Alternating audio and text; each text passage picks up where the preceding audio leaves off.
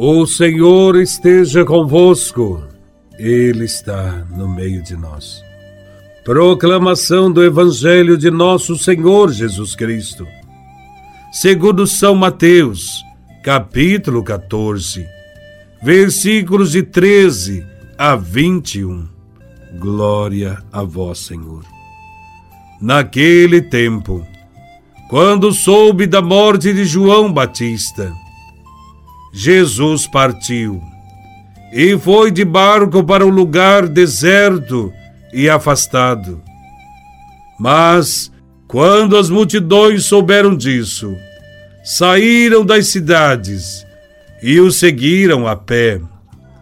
Ao sair da barca, Jesus viu uma grande multidão, encheu-se de compaixão por eles e curou os que estavam doentes ao entardecer, os discípulos aproximaram-se de Jesus e disseram: Este lugar é deserto e a hora já está adiantada.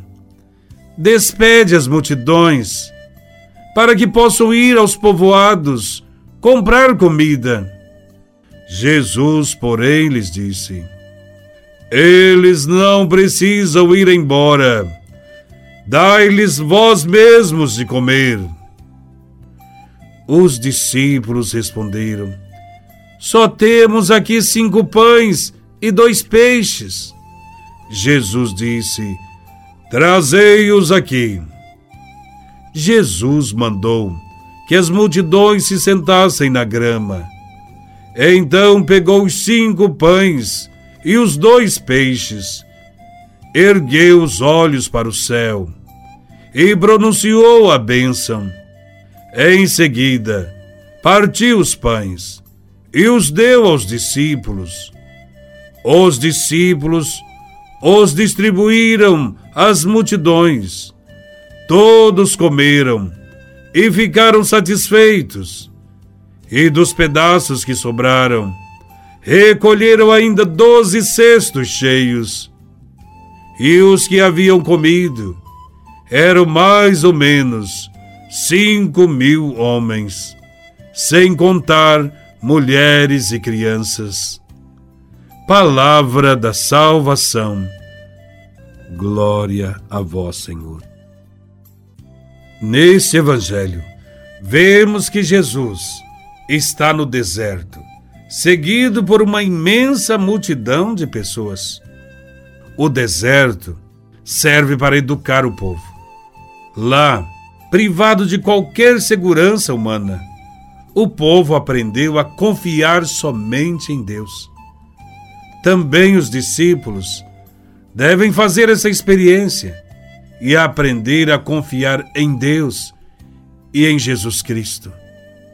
No deserto, Jesus, antes de tudo, sente compaixão por toda aquela gente que o segue. Não se trata de um vago sentimento. Ele sente uma profunda compaixão diante das necessidades dos irmãos e parte para uma ação concreta. Podemos dizer que quem não se comove, quem não tem os sentimentos de Cristo, dificilmente fará algo pelo próximo. A atitude de Jesus é motivada pela compaixão ele cura doentes. E à tarde, sacia a fome com a multiplicação dos pães. Como se pode observar, Jesus não se limita a fazer discursos e mais discursos, ou prometendo orações miraculosas. Ele se esforça de maneira concreta para resolver todos os problemas concretos do homem o Evangelho quer ensinar, antes de tudo, aquilo que todos os discípulos de Cristo devem fazer, para que a ninguém falte o necessário para viver.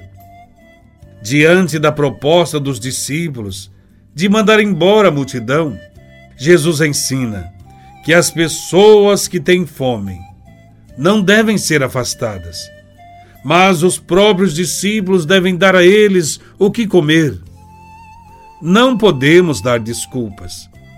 ou procurar justificativas para se livrar dos irmãos mais pobres. Se você ajudar alguém, já estará fazendo a diferença na sociedade. Jesus não resolve sozinho o problema da fome das multidões.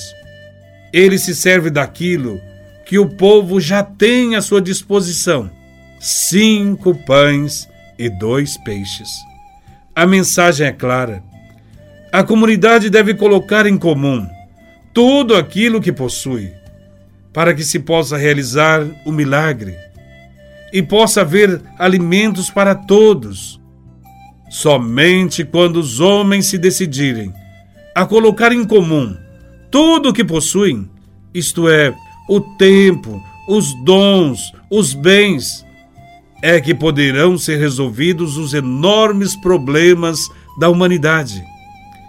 Enquanto cada um se comportar de modo egoísta e pensar só em si mesmo e nos próprios interesses, no mundo haverá sempre grande riqueza para alguns e situações de extrema miséria para outros.